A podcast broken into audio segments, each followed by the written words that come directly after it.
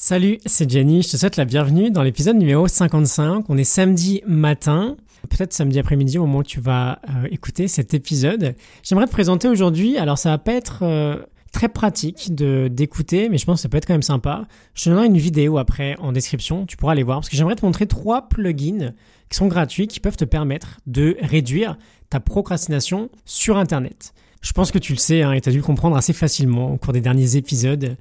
Le fait de me laisser distraire quand je bosse sur Internet, c'est-à-dire quasiment 70% de mon temps de travail, ce qui n'est pas rien, c'est de loin mon plus gros poison.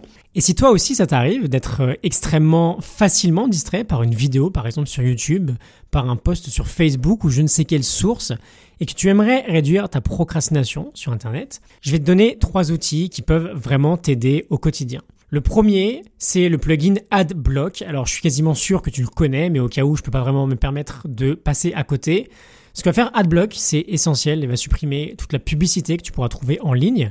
Tu sais, les petites box qui s'ouvrent de temps en temps, les colonnes ou les lignes de pub sur certains sites internet. Et du coup, bah, c'est autant de distraction en moins. Alors peut-être que comme moi, ça t'arrive finalement assez peu de cliquer sur ce genre de pub, mais voilà, ça fait quand même la différence, parce que tu seras plus tranquille et tu seras moins sollicité quand tu navigueras. Pour le télécharger, tu vas sur adblockplus.org, je te mettrai tous les liens en description. Le plugin va s'installer automatiquement sur ton navigateur internet, que ce soit Chrome, Safari ou Firefox ou Opera, j'en sais rien, ça, fonctionne partout. Le deuxième plugin, c'est Momentum. Et celui-là, il est assez sympa. Il va rien bloquer en soi, mais il va peut-être t'inciter à faire demi-tour quand tu voudras visiter un site internet sur un nouvel onglet. Tout simplement parce que dès l'ouverture de cet onglet, au lieu d'afficher la barre Google, comme c'est souvent le cas, hein, barre Google qui va t'inciter à aller succomber au fait que ça faisait déjà deux heures que tu te demandais si on pouvait traverser le mur du son sans faire le moindre bruit. Bon, à la place, euh, de te faire perdre ton temps, il va t'afficher une page d'accueil que tu peux personnaliser et tu peux notamment y mettre des petites citations. Je te montre dans une vidéo ce que ça donne si tu veux aller voir. C'est disponible je crois sur Chrome et Firefox. Pour moi c'est vraiment un must-have.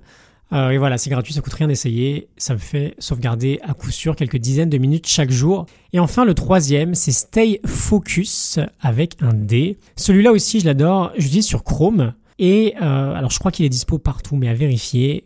En gros, ce qu'il fait, c'est que bah, quand tu vas sur un site internet, tu peux te fixer un paramètre de temps. Et euh, bah, par exemple, tu vas sur YouTube, tu as un compteur de 10 minutes. Et en fait, une fois que tu auras utilisé ces 10 minutes-là, tu le personnalises, hein, et bah, le site va se bloquer. Et tu peux faire ça avec n'importe quel site. Tu as même une option assez extrême, l'option nucléaire. J'aime beaucoup ce nom. Tu peux tout bloquer pendant le temps que tu auras défini.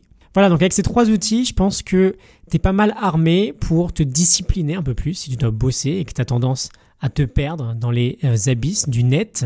Il y en a quelques d'autres, évidemment, je pense euh, notamment à Newsfeed Eradicator qui te supprime ton mur sur Facebook. J'ai arrêté de l'utiliser parce que c'est pas évident de bloquer complètement les réseaux sociaux quand parfois tu travailles dessus.